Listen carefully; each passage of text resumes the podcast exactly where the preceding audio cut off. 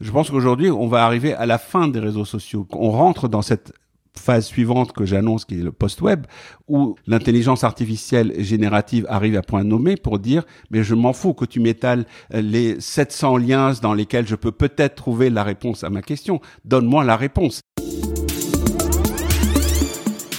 Bonjour Rafi Aladjian. Bonjour Jérôme. Ravi de vous recevoir dans Monde Numérique. Moi aussi. Vous êtes euh, le créateur du fameux euh, lapin Nabastag, c'est souvent comme ça qu'on vous présente, mais il n'y a pas que ça. Également créateur euh, plus récemment de l'application Juice qui permet d'écouter la radio en petits morceaux de manière algorithmisée, on en reparlera. Et puis avant cela, eh bien, créateur de services Minitel en France. vous aviez créé l'un des premiers, vous étiez l'un des premiers fournisseurs d'accès à Internet français, FranceNet. C'est d'ailleurs à cette époque-là qu'on s'est connu. Autant vous dire que ça ne date pas d'hier. Alors vous signez un livre aujourd'hui, euh, Rafi Aladjian, qui a un titre assez euh, incroyable, euh, Tentative d'épuisement de l'avenir du futur, aux éditions Nautilus.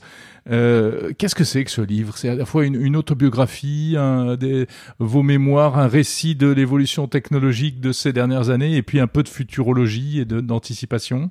Bah, c'est un peu tout ça à la fois. C'est-à-dire qu'en fait, j'ai commencé à l'écrire en 2017. En 2017, euh, euh, je venais de vendre euh, la dernière de mes entreprises de l'époque. Donc, c'est le moment où, où, on sort de l'entreprise et on se dit bon, ben, je fais quoi maintenant? Et j'ai fait ce que j'ai fait toutes les, comme toutes les fois précédentes où je m'étais trouvé dans cette euh, situation-là, qui est bon, c'est quoi la prochaine étape de l'histoire? Et j'avais un truc à moi, ma martingale à moi pour prédire le futur, qui m'avait plutôt bien réussi depuis le, le tout début du, du Minitel, comme vous l'avez dit. Euh, c'est de, de, regarder l'histoire. J'ai une vieille habitude parce que je suis vieux et parce que j'ai plutôt une culture littéraire et, et pas du tout une culture d'ingénieur ou de, de, je sais pas. Et, euh, et je retrace l'histoire et je me dis euh, vers quelle direction ça pointe et ça me permet de déterminer les choses suivantes. Sauf que là, j'étais dans une maison et puis je me suis dit, je vais d'abord, je me suis dit, je vais faire un PowerPoint. Euh... Je sais que vous aimez beaucoup PowerPoint. Et, j'ai commencé à le faire. Je me suis dit, mais quand même, c'est super étriqué le PowerPoint, ça va pas marcher, etc. Et donc j'ai commencé à écrire. Et j'ai fini cinq ans plus tard. Euh, et entre-temps, le, le, le, le, truc est devenu un objet un peu monstrueux euh, qui fait... Ah bah c'est une somme, hein, il y a combien de pages 450 pages. Euh, et euh, mais qui qui est qui est plusieurs choses à la fois. La première chose, c'est quand même de retracer l'histoire des technologies du savoir depuis euh, pas le début, mais depuis quelqu'un qui, qui m'a toujours fasciné, qui est Jérôme de Stridon. Peut-être qu'on en reparlera. Mmh. et de voir comment les choses ont évolué et qu'est-ce que ça nous dit de ce qui pourrait venir après. parce qu'il y a quelque chose que j'ai appris en classe de CM1, euh, à l'école, c'est que quand on regarde un point dans l'espace, on peut tracer une infinité de droites, et quand on prend deux points dans l'espace, on peut tracer qu'une seule droite. Et une des, des erreurs qu'on met souvent quand on essaye de prédire le futur, c'est qu'on regarde intensément ce qui se passe aujourd'hui et on se dit le futur commence aujourd'hui, mm. donc c'est forcément une espèce de projection, une évolution de ce qu'on est en train de regarder aujourd'hui. Donc on, on, fait un peu une fixette, une espèce d'obsession. On a l'impression qu'on est arrivé à la fin de l'histoire et que les trucs qu'on a aujourd'hui, les habitudes qu'on a aujourd'hui, les, les acteurs qu'on a aujourd'hui sont vraiment les, les maîtres du monde définitifs de l'histoire, etc. Et donc généralement on se gourre. Et oui, parce qu'en fait c'est après qu'il y a des surprises. Et des parce qu'il y a des il y a des surprises parce que les et, et, je donne quelques exemples dans le livre de, de, de, de, de grands moments où on s'est trompé. Je, au début de l'Internet, on pensait que l'Internet, ça allait pas marcher parce que Microsoft était le maître du monde, parce que le l'ordinateur était le, le truc que tout le monde avait, et Microsoft avait dit, je vais mettre un truc sur tous les ordinateurs, et ça va s'appeler le Microsoft Network, et ça va être un truc propriétaire de Microsoft, et tout le monde y croyait parce que c'était Microsoft, parce que c'était...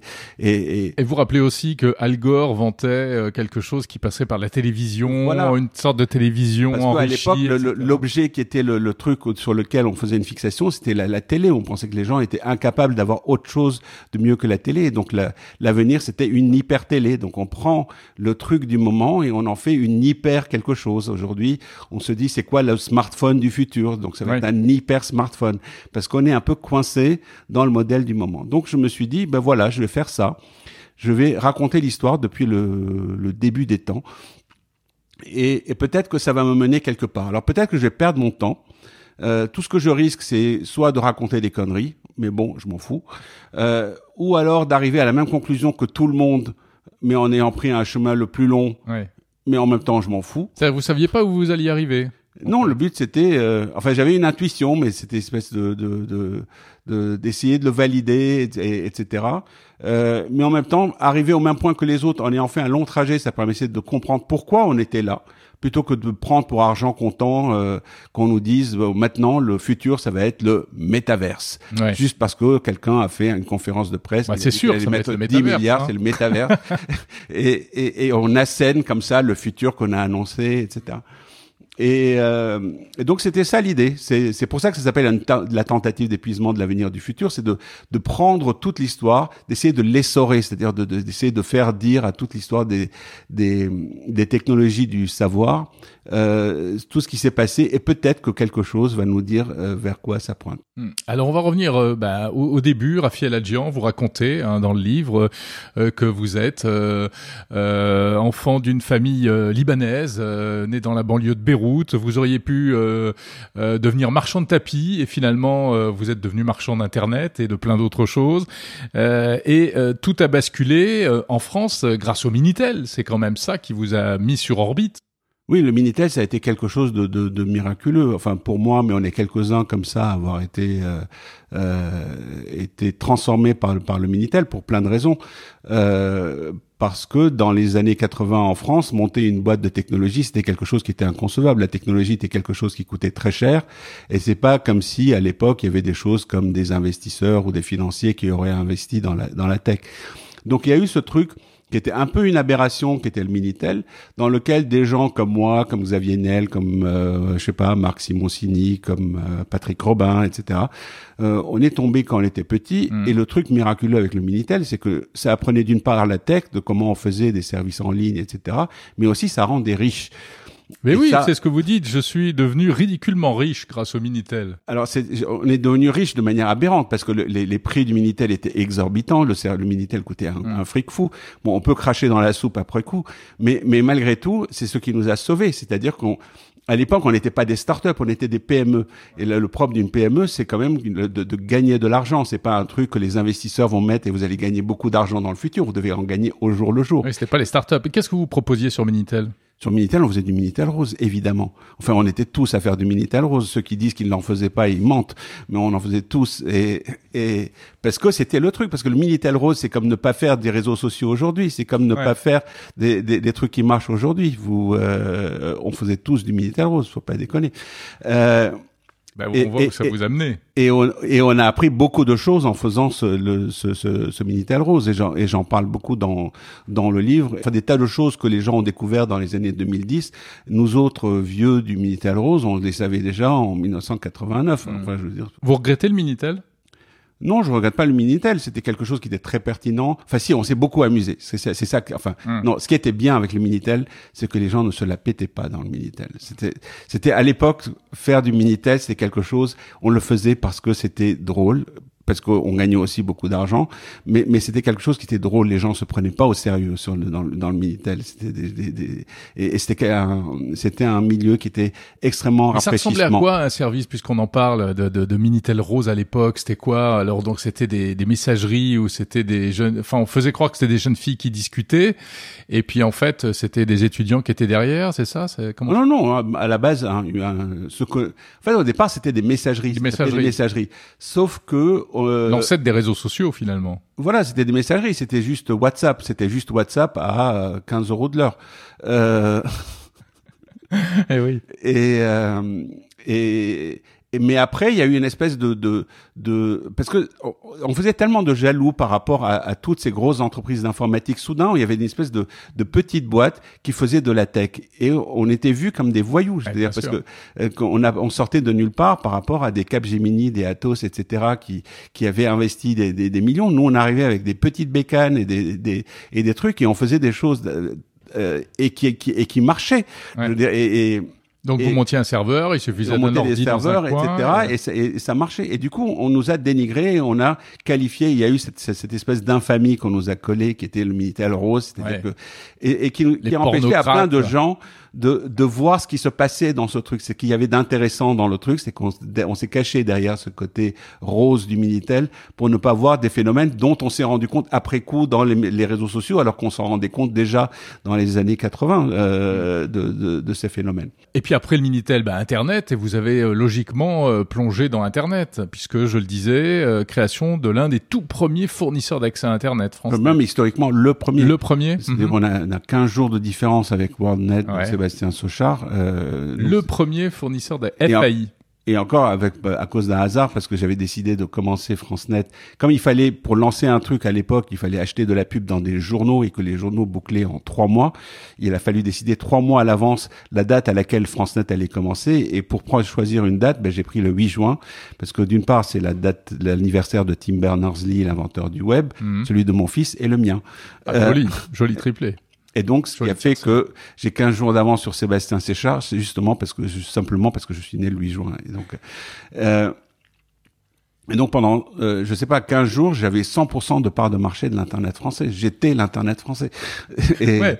Donc vous vous, f- offrez, enfin vous fournissiez euh, à n'importe qui qui avait un ordinateur. Il faut dire qu'il n'y avait pas grand monde non plus qui avait un ordinateur personnel à la maison à l'époque. ouais. euh, la possibilité avec un kit de connexion, le fameux modem dibidibidibidibidip. Euh, et combien ça coûtait à l'époque pour aller sur Internet, vous vous souvenez? Bah, au début, ça coûtait, sur FranceNet, ça coûtait 85 francs de l'heure, c'est-à-dire euh, pas loin Wow. de 15 euros de l'heure. Euh, Parce que l'idée, c'était... C'est presque le prix du Minitel. Ben, on était, voilà, l'idée de départ, c'était, euh, on est au pays du Minitel, les gens payent 15 francs de l'heure, euh, enfin 15 euros de l'heure pour euh, se connecter sur Minitel. L'internet, c'est mille fois mieux que le Minitel parce que euh, c'est en Hmm. couleur, c'est mondial, c'est plein de trucs, euh, etc. Encore que c'était pas plein de trucs, c'est en fait c'était pourri l'internet à l'époque, on peut le dire maintenant. Euh, Oui, les pages étaient moches. les étaient moches, il y avait rien d'intéressant, c'était que des trucs universitaires, c'était tout en anglais. Ouais, mais c'était fascinant, c'était Et incroyable. c'était lent et, et, et- et voilà. Euh, mais c'était le prix du Minitel. Et et- et- et il y avait des millions de gens qui payaient pour aller sur Minitel. Il n'y avait pas de raison qu'ils payent autant, pas autant pour aller sur, euh, sur Internet. Hmm. Bon, Après, très vite, c'est devenu 15 euros de l'heure, de, du mois. Du moins, ben oui, bien sûr. Euh, Donc là, on ouvre les vannes et puis on rentre dans un dans un autre monde, etc. Alors, on va peut-être pas euh, Refaire l'histoire. tout- toutes les étapes, même si c'est c'est on, on se lasse pas de, de, de- de se raconter ça. Mais je, je vais arriver vite fait à, à Nabastag en 2005. Nabastag, le petit lapin euh, communicant, et on va dire que c'est euh, l'ancêtre des assistants euh, vocaux et communicants qu'on a aujourd'hui à la maison. Oui, c'était c'était ça l'idée. L'idée, enfin, en 2003, quand avec Olivier, on a pensé à ce qui n'était pas encore Nabastag, c'était de se dire bon, ben le, le moment est venu euh, de d'interagir avec autre chose qu'un ordinateur, c'est-à-dire une machine euh, avec un écran. Il n'y avait pas encore de smartphone par ailleurs. Euh, euh, et euh, que pour interagir avec l'information, peut-être on aurait quelque chose qui pourrait euh, euh, communiquer de manière ambiante dans la pièce Donc donnée. il parlait, il, a, allumait des petites lumières euh, de couleur. Il bougeait les oreilles, bougeait donc, les oreilles. ce qui pouvait avoir un sens. Et puis il avait un détecteur de de de, de puces RFID, c'est-à-dire qu'on pouvait lui faire renifler, par exemple, des livres pour enfants, il les lisait. euh, Mhm. on pouvait brandir ses clés devant son nez, il savait que vous étiez rentré à la maison, enfin des trucs pour euh, pour lire ça. Et on pouvait lui parler aussi parce qu'il avait un micro dans son nombril, et donc on pouvait lui dire euh, donne-moi la météo, quelle est la bourse. euh, Oui, il y avait Euh, de la reconnaissance vocale. voilà. Il, reconna- connaissait un certain nombre de mots, de mots-clés. euh. Voilà, donc c'était un peu triché parce que la technologie de reconnaissance vocale à l'époque était très sommaire, donc on reconnaissait des mots et pas des phrases. Oui. Donc on pouvait lui dire donne-moi la météo s'il te plaît, mais en fait dans toute la phrase il reconnaissait que météo et tout le reste on lui disait donne-moi du chocolat et de la météo s'il te plaît, il donnait de la météo parce que tout le reste il ne le comprenait pas. Et oui, bien sûr. Bon, alors il y a eu plusieurs versions, etc., etc. Euh, pourquoi Nabastag est pas devenu euh, Alexa? Ou pourquoi est-ce qu'on n'est pas devenu, euh, ben voilà, un, un acteur important de, de, de ces outils-là aujourd'hui? Ben parce que après Nabastag a été repris par SoftBank et SoftBank a trouvé que c'était pas assez excitant de faire des lapins, ils ont préféré faire des grands robots comme Nao et et, et l'autre qui est plus moche euh, euh, Pepper. et Pepper euh, et donc ils Puis ont moi, je arrêté vous laisse le jugement, hein, Raphaël Adjian. Non non, j'assume. Et euh, non, Nao c'était bien. SoftBank, euh, Nao c'était bien. Groupe japonais Ouais, qui avait racheté euh, la société Violet, c'est ça? C'est ça. qui, qui fabriquait Nabastag. Ok. Bon alors quel regard vous jetez sur tout ça? Puisqu'on l'a dit, euh, votre livre c'est c'est c'est c'est euh, un récit, c'est euh, un témoignage, mais c'est aussi des réflexions euh, et notamment des réflexions sur sur l'innovation. Et on sent que alors vous avez deux euh, personnages de de mentors, euh, si on peut dire. Euh, vous l'avez dit, euh, Jérôme euh, Stridon de Stridon, c'est ça? Voilà. Saint Jérôme et un autre saint ou en tout cas un Steve Steve Jobs. Voilà, et l'autre c'est un dieu. Non, il y a trois héros en fait dans cette histoire. Il y a, Bah, il y a Saint- vous aussi. Il y a Saint Jérôme de Stridon, il y a moi et puis Steve Jobs. Oui. Bah, Saint Jérôme de Stridon parce que c'est quelqu'un qui, qui m'a beaucoup fasciné et C'était qui Saint Jérôme de Stridon? Parce que Saint Jérôme de Stridon, euh, d'abord, c'est un des pères de l'Église euh, chrétienne. Euh, c'est un des quatre pères de la- l'Église chrétienne. C'est lui qui a traduit la Bible en latin au début. Euh, mais tout ça, on s'en fout. Euh, Bah, c'est il n'y a pas de rapport direct il n'y a avec pas de euh, rapport là. avec mon, int- mon intérêt pour Saint Mhm. Jérôme. Mais on raconte que Saint Jérôme, il connaissait par cœur tous les livres de son époque. Alors, je ne sais pas si c'est vrai. Euh, mais ma- Il avait l'omniscience. mais mais c'est comme si il avait avalé Google. C'est imaginez que vous avez tout l'internet dans votre tête. Euh, et donc, qu'est-ce que ça voudrait dire? En fait, ça en fait, ça fait de vous une espèce de- d'idéal à atteindre, c'est-à-dire que vous accédez à toute l'information sans avoir besoin d'un appareil extérieur, sans qu'il y ait de, de, de, de connexion, de trajet, de réseau, d'interface, euh, de, de technologie, de navigation. Vous avez tout dans votre tête. Quand vous avez besoin de quelque chose, donc donc là vous avez une incarnation du du de l'homme idéal. Mhm. Donc mon histoire, elle part de Saint Jérôme de Stridon. Donc au début, il y avait Saint Jérôme de Stridon, le type qui savait tout dans sa tête, qui avait, qui avait, euh, qui pouvait vivre en mode avion parce qu'il avait tout le cloud dans la tête. Et et euh, et ensuite, ça s'est dégradé. C'est-à-dire que comme on pouvait pas tout stocker dans sa tête, on s'est dit, on va stocker l'information à l'extérieur. Donc, on l'a mis sur des parchemins, on l'a mis sur des omoplates de, de, de, de chameaux, des, des sourates du Coran qui sont écrites sur des omoplates de chameaux, euh, des, des, des pierres, etc. Et là, c'est posé le, problème de l'accès à l'information, de, de comment j'accède à l'information, euh, quelle information, la, la production de l'information, euh, comment elle est personnalisée pour moi, pour mes besoins, etc. Et progressivement, d'abord, on les a mis dans des bibliothèques lointaines, après on a fait des livres, des presses, etc. Donc, à partir de Saint-Jérôme, euh, se crée toute cette histoire de ou tous les critères qui font que de la technologie du savoir, qui sont euh, un mode d'accès, une exhaustivité de l'information, la personnalisation de l'information, la réactualisation de l'information, tout ça. Euh, et, ce qui nous mène d'ailleurs à mes projections. Steve Jobs, euh, il était indispensable parce que il est l'incarnation d'une idée contre laquelle euh, je, je, je, je, m'inscris en faux, euh, qui est celle du créateur roi. C'est qu'on a toujours cette idée de, de, de l'innovation de rupture, c'est-à-dire d'espèce de génie qui, en dehors de toute euh, attente, euh, invente un truc et change le monde comme si c'était une météorite qui tombait du ciel pour tuer tous les dinosaures. Enfin, alors, alors que il y avait rien qui, qui, qui présageait tout ça. Euh, et c'était un bon. D'ailleurs, dans, dans mon livre, dans toutes les étapes, c'est toujours Steve Jobs qui invente les trucs. C'est Steve Jobs qui invente l'imprimerie, Steve Jobs qui invente la prise multiple, Steve Jobs qui invente le Nabastag, Steve Jobs qui invente 3615 là. Ouais, quand Mais- on lit ce livre, il faut connaître le, le Rafi Aladjian quand même. Hein. C'est-à-dire que euh, il faut savoir qu'il y a toujours une note de d'ironie, de second degré, de dérision, etc., etc. Et il faut arriver à lire euh, derrière, derrière tout ça. Et donc Et- Steve Jobs a inventé l'imprimerie et ensuite. Et, et alors, et, et, et, puis, bon, il y a, y a ce problème de l'innovation, enfin du terme innovation, innovant, etc., qu'on met à toutes les sauces aujourd'hui. Mm, mm, mm. Et ce que je voulais, c'est faire un peu un rappel de, il n'y a pas vraiment de théorie de l'innovation. Il y en a une qui est celle de Christensen qui dit il y a des innovations de rupture et puis des innovations incrémentales. Je trouve que c'est un peu court. Et, donc j'en propose une en six couches. Euh, en télécom, on parle en couches. Il y a la couche transport, il y a la couche euh, d'applicative, etc. Et et, et je pense que l'innovation, ça, ça marche de la même manière. C'est qu'au au début, il y a quelque chose qui est le, le terreau sur lequel une innovation peut naître. C'est-à-dire une espèce de d'attente du public, mais qui est nourrie par l'innovation précédente. C'est que quand vous mettez de l'ADSL chez les gens, ils créent une addiction à, l'internet parce qu'ils ont ils ont de l'internet fluide, abondant chez soi, et donc ils, ils commencent à s'en servir. Et donc ils en ont besoin. Et quand ils passent la porte de chez eux, il y a rien.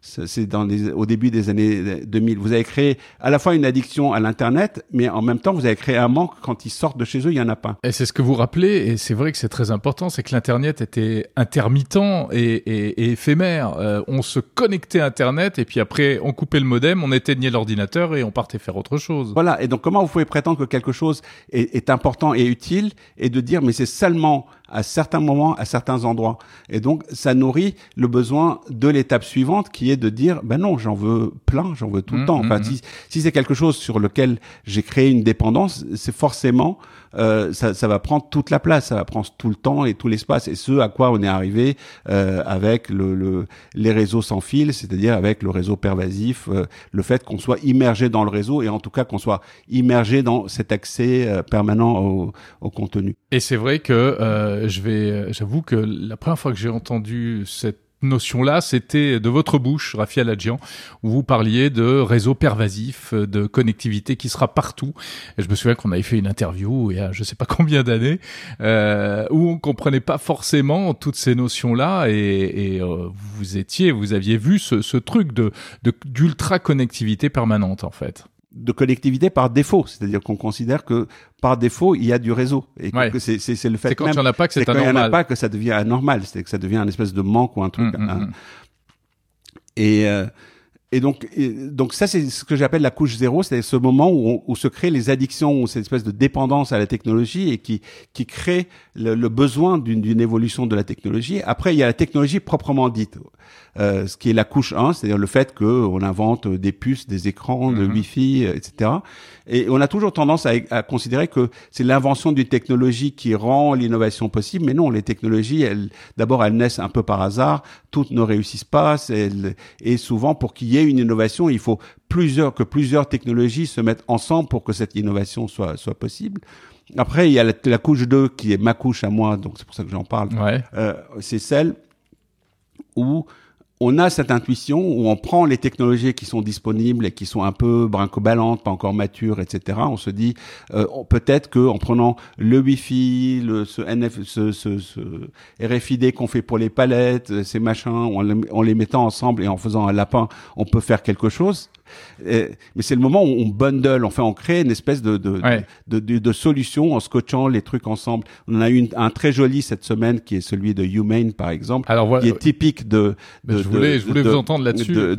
qui est typique d'une d'une d'une couche 2, c'est-à-dire quelque chose où on sent qu'ils se sont posés plein de problèmes et ils se sont dit oh ben, et si on mettait un projecteur de de Pico et ouais. puis un truc. Euh, Alors Human, et... on, on, va rappeler en deux mots ce que c'est. Donc c'est uh, Human, c'est une start-up américaine qui a lancé ce produit qui s'appelle le AI Pin, euh, qui est présenté comme euh, le futur du smartphone, mais qui n'est pas du tout un smartphone puisqu'il n'y a pas d'écran, c'est une sorte de gros euh, pins, broche, de ouais. gros broches euh, qu'on peut accrocher à ses vêtements et qui, avec lequel on peut interagir euh, vocalement, euh, de manière gestuelle, etc. C'est génial pour vous ça?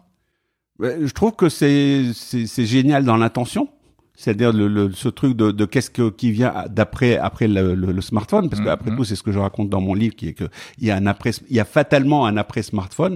Après quelle forme ça prend qui va gagner etc je pense que c'est pas humain. Mais mais mais c'est bien. Enfin je veux dire ça va dans le ça dans, fait avancer le bouchon. Ça fait avancer le bouchon. Mm. et et, et c'est comme ça que ça, ça marche. Les couches les, les, les, les ce que j'appelle les innovations de ces deux c'est des gens qui essayent des trucs en prenant les technologies en se disant c'est ça le problème et qui essayent des trucs. Avant qu'il y ait le smartphone on a eu tous les PDA je veux dire à avant le smartphone, on avait tous des, des, des pannes pilotes, des cliés, des trucs qui téléphonaient, qui avaient des applications, qui faisaient pratiquement tout ce qu'on avait sur un iPhone. Je veux dire, c'est, c'est, et, et, et c'est là que mais avec un stylet et pas, avec très, un stylet, pas très agréable à utiliser quand même. Et après arrive l'innovation de ces trois qui est l'innovation Steve Jobs, c'est vous prenez les trucs de la C2 et vous les faites en vachement bien.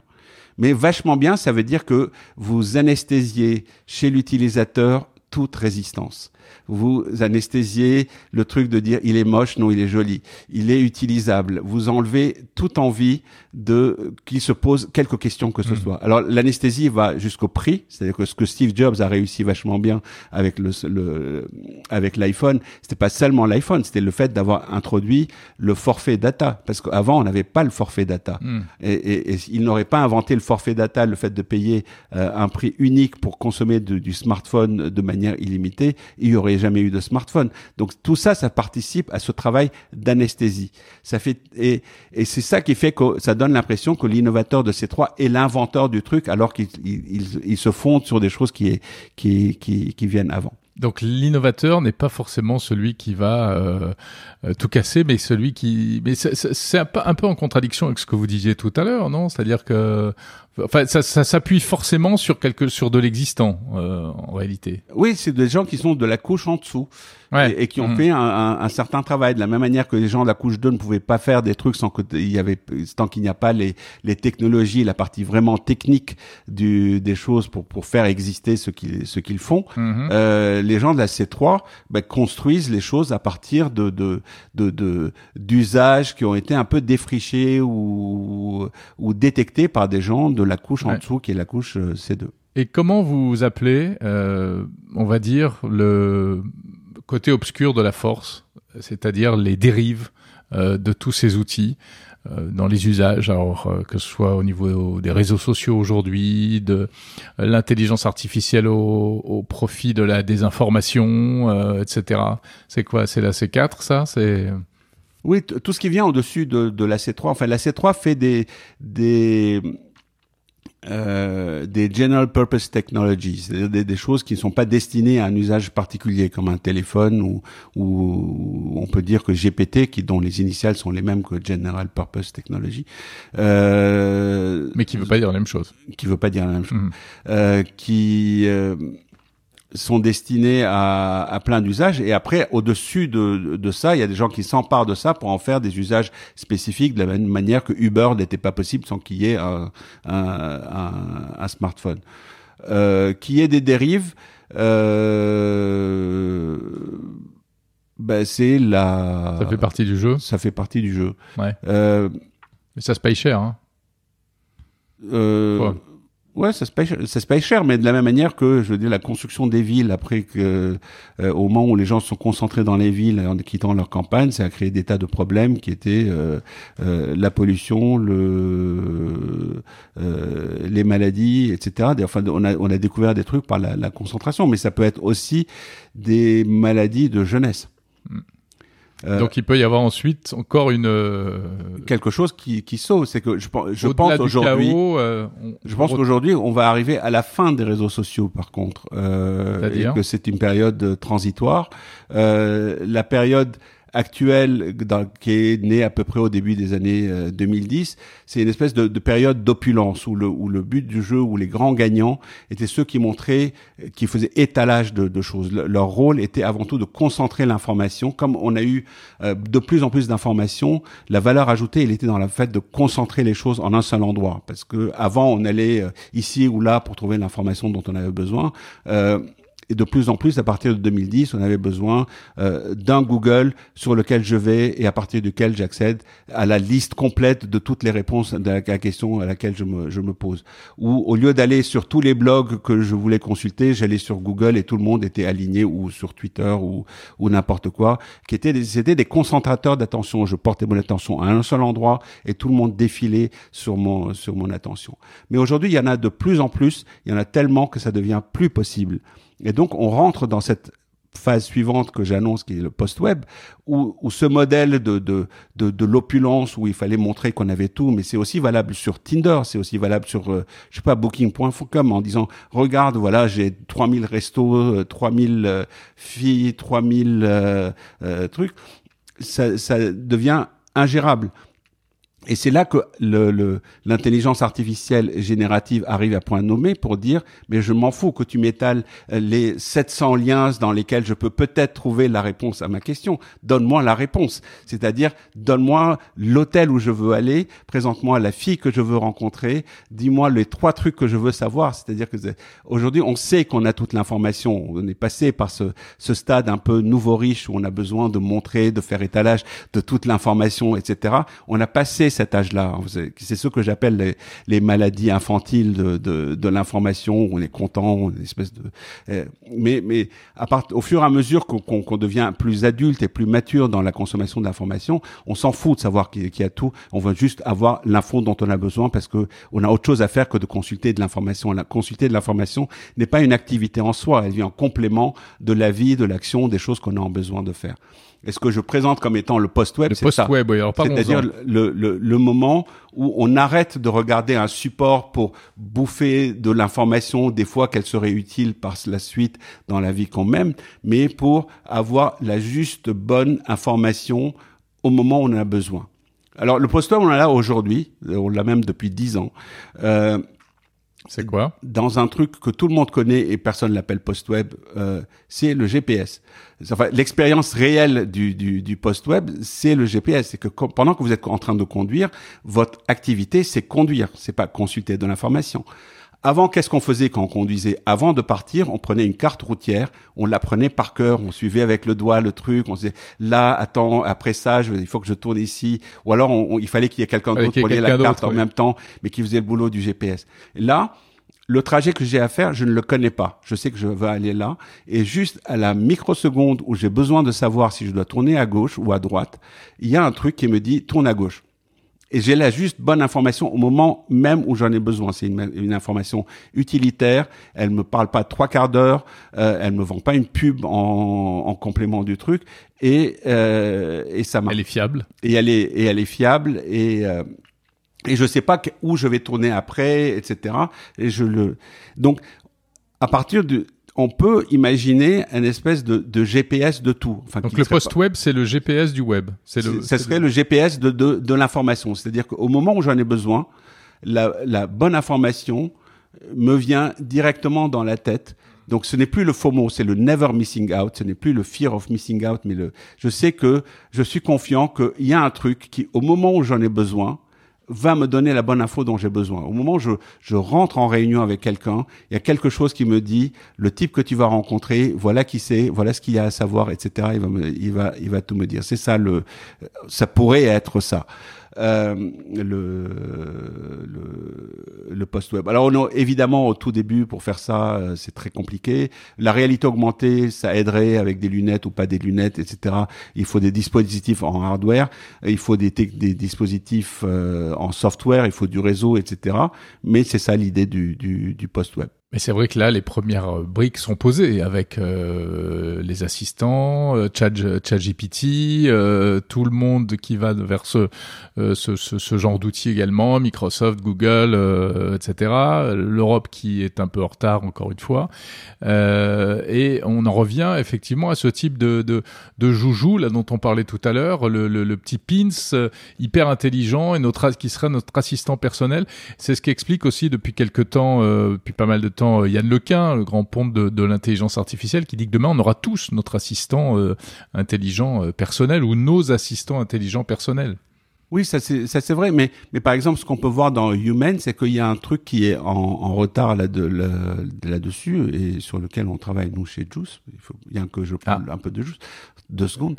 Euh, mais, mais l'idée de human, c'est que j'interroge human. Il y a une différence entre mon esclave d'information, c'est-à-dire quelqu'un qui est euh, juste là en permanence et à qui je vais demander quelque chose. Donc comme si je faisais une requête Google, hmm. mais avec la voix. Hmm. Euh, donc la seule économie que j'ai faite, c'est juste une économie d'interface. C'est qu'au lieu de sortir mon téléphone, de taper le, la requête et d'avoir le truc, je vais le faire à la voix sans avoir à sortir le téléphone. C'est cool, mais c'est pas suffisant. Euh, ce que je voudrais, c'est que sinon, ce serait comme un GPS où à chaque tournant, je j'interrogerais mon GPS en disant il faut que je tourne ici ou pas, et il me dirait non, ne tourne pas ici. Et oui, il n'est pas assez proactif. En fait. Voilà, le, vrai assistant.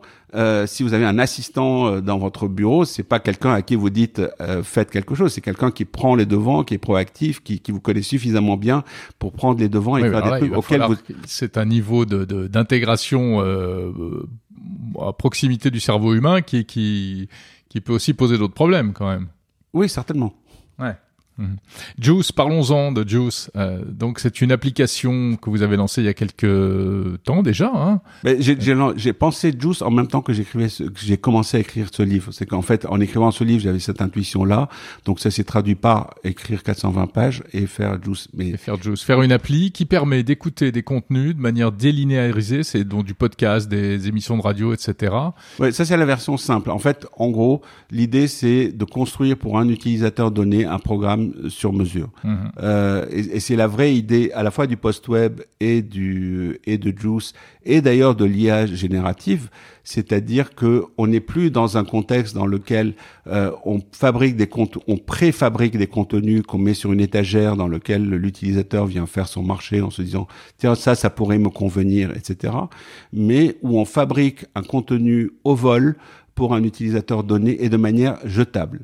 Euh, euh, on peut imaginer que demain, quand vous marchez dans la rue, vous avez la musique que vous écoutez, ben, elle est générée à ce moment-là, selon euh, la, vitesse de votre démarche, le temps qu'il fait, votre humeur du moment, euh, etc. Comme une musique de film, qui est la musique de film, elle, vient habiller une, séance, une séquence et lui donne une coloration, une interprétation euh, à la truc. Pourquoi vous voulez écouter une chanson qui a été composée il y a 40 ans et qui correspond pas du tout dans le contexte dans lequel vous, vous, êtes. Donc génératif à ce sens-là. Ouais, ouais. Génératif, ça veut dire quelque chose qui est fait pour vous. C'est qu'on déplace le centre de gravité, non pas du côté du producteur qui est génial et qui va inventer des trucs, qui va les mettre sur une étagère en attendant que quelqu'un va le chercher, mais on va déplacer le, le centre de gravité vers le consommateur de, du contenu et pour dire c'est lui qui compte euh, et, et, on va fabriquer euh, le truc qu'il veut ou dont il a besoin ici et maintenant sur, sur mesure. Et, et Juice, c'est c'est ça. On n'y est pas encore. Donc la contrainte, c'est d'avoir. Alors, excuse, pardon de revenir à des choses très très euh, pratiques, pratico-pratiques, mais donc ça veut dire avoir une oreillette en permanence dans l'oreille euh, hein, pour, pour pour Juice notamment. Oui. Euh, et avoir toujours euh, ce petit assistant, ce petit euh, Jiminy Cricket, comme vous dites, qui vient nous susurrer des trucs à l'oreille. Voilà, mais, bon, on est parti de l'oreillette parce qu'on s'est, on, euh, à partir de 2018-19, on s'est dit que le, l'AirPod était un peu le, la prothèse la plus euh, étendue dans le dans le monde. C'est-à-dire qu'avant d'attendre que le monde entier ait des lunettes ou un pins ou un truc pour le faire, ben, en tout cas, en attendant, quand on regarde dans le métro, euh, une personne sur deux a, quelque chose dans les oreilles et donc on pouvait lui souffler des informations dans dans, dans l'oreille.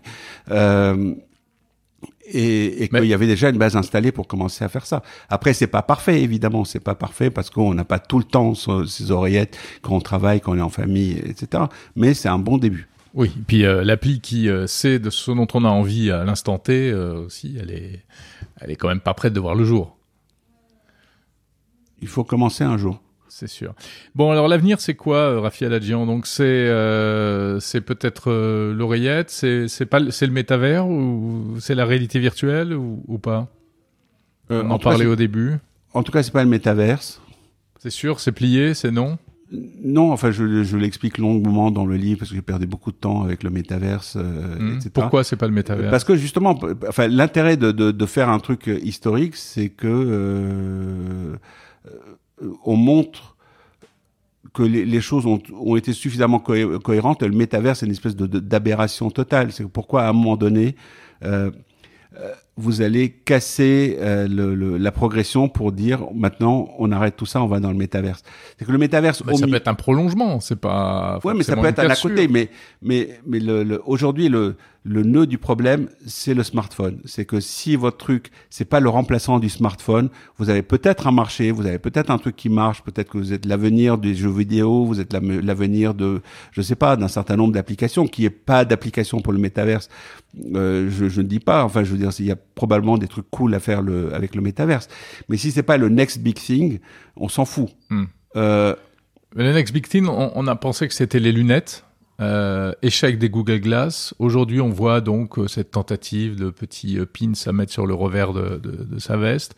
L'oreillette, c'est pas facile. Hein Après, peut-être qu'il faut attendre encore un peu. Non, en fait, le, le fait qu'on n'y est pas, ça ne veut pas dire que ce n'est pas la direction à suivre. C'est, en tout cas, c'est, c'est ça la direction à suivre et que, entre temps, on va pas se contenter de, euh, d'un métaverse et de, d'un gros casque qu'on se met sur la tête et, euh, enfin, le, tout dans le métaverse est aberrant par rapport à la, euh, à l'histoire. C'est que tout, tout, Pourtant, Apple, qui est la, filiation de votre, euh, j'allais dire idole, c'est un peu réducteur, mais de Steve Jobs, euh, ne parle pas de métaverse. Hein, c'est un gros mot chez Apple, mais en revanche, ça y est, ils sont partis pour euh, proposer leur casque de réalité immersive, etc., le Vision Pro. Non, mais qui est un usage pour, c'est-à-dire qu'au lieu d'avoir une télé euh, 8K, 12K, euh, peu, peu importe euh, chez vous, euh, que vous ayez un casque, ouais, nice. Enfin, je veux dire, vous allez regarder des films avec un casque, ça va être super comme expérience, mais ça va pas changer la vie. Euh, Aujourd'hui, le, le le smartphone et l'idée c'est de, de, savoir quel est le truc qui va compléter votre vie H24 euh, et c'est certainement pas le Vision Pro euh, en tout cas dans sa forme actuelle et, et ni même dans la façon dont, la, dont il le présente. Le Vision Pro, c'est une espèce de super écran. D'ailleurs, tous les usages qu'ils ont montrés dans leur euh, le jour de l'annonce, c'était une espèce d'écran immense que j'ai sur la tête. C'est comme si j'avais une géode euh, que je mettais sur la tête et puis j'avais des images qui étaient formidables pendant une heure et demie. Euh, et mais mais mais oui, ça peut être un, un... mais mais c'est un truc ouais cool enfin je je ne dis pas que les choses sont pas cool mais euh, mais sinon euh... on s'y voit pas comme euh, enfin on n'y voit pas des y passer sa vie quoi mais enfin on on voyait pas passer sa vie sur internet quand euh, quand internet est, est arrivé hein. et alors qu'aujourd'hui même quand on regarde un film à la télé on, on est connecté et on, et on scrolle en même temps Ouais, enfin, en tout cas, tant qu'on peut pas sortir avec quelque chose ouais. et qu'il n'a pas euh, au moins 16 heures de batterie, euh, ça ne peut pas être le next big thing. Enfin, la raison pour laquelle on a, je suis, j'étais convaincu que les oreillettes étaient une, une piste, c'est que un jour j'ai dîné avec mon copain Félix, qui est vieux comme moi, et il m'a dit regarde, j'ai des prothèses auditives, c'est génial, je les mets le matin et je les enlève le soir, elles ont 16 heures de d'autonomie de, de, de, batterie. Et à l'époque, on parlait des, des, Google Glass qui avaient une demi-heure d'autonomie. Et, et, ça, ça a été le déclic. Et, et, la techno était là. Enfin, je veux dire, peut-être que c'était pas forcément le truc le plus clinquant, le plus spectaculaire, et peut-être qu'on pouvait faire un truc low-tech à base de, de trucs qui soufflent dans l'oreille. Bon, bah il y a plus qu'à. Euh, hein, il faut continuer le chemin. Merci beaucoup, Raphaël Adjian. Merci, Jérôme. Et je rappelle votre livre Tentative d'épuisement de l'avenir du futur euh, aux éditions Nautilus. Voilà, merci beaucoup euh, d'avoir été dans Monde Numérique.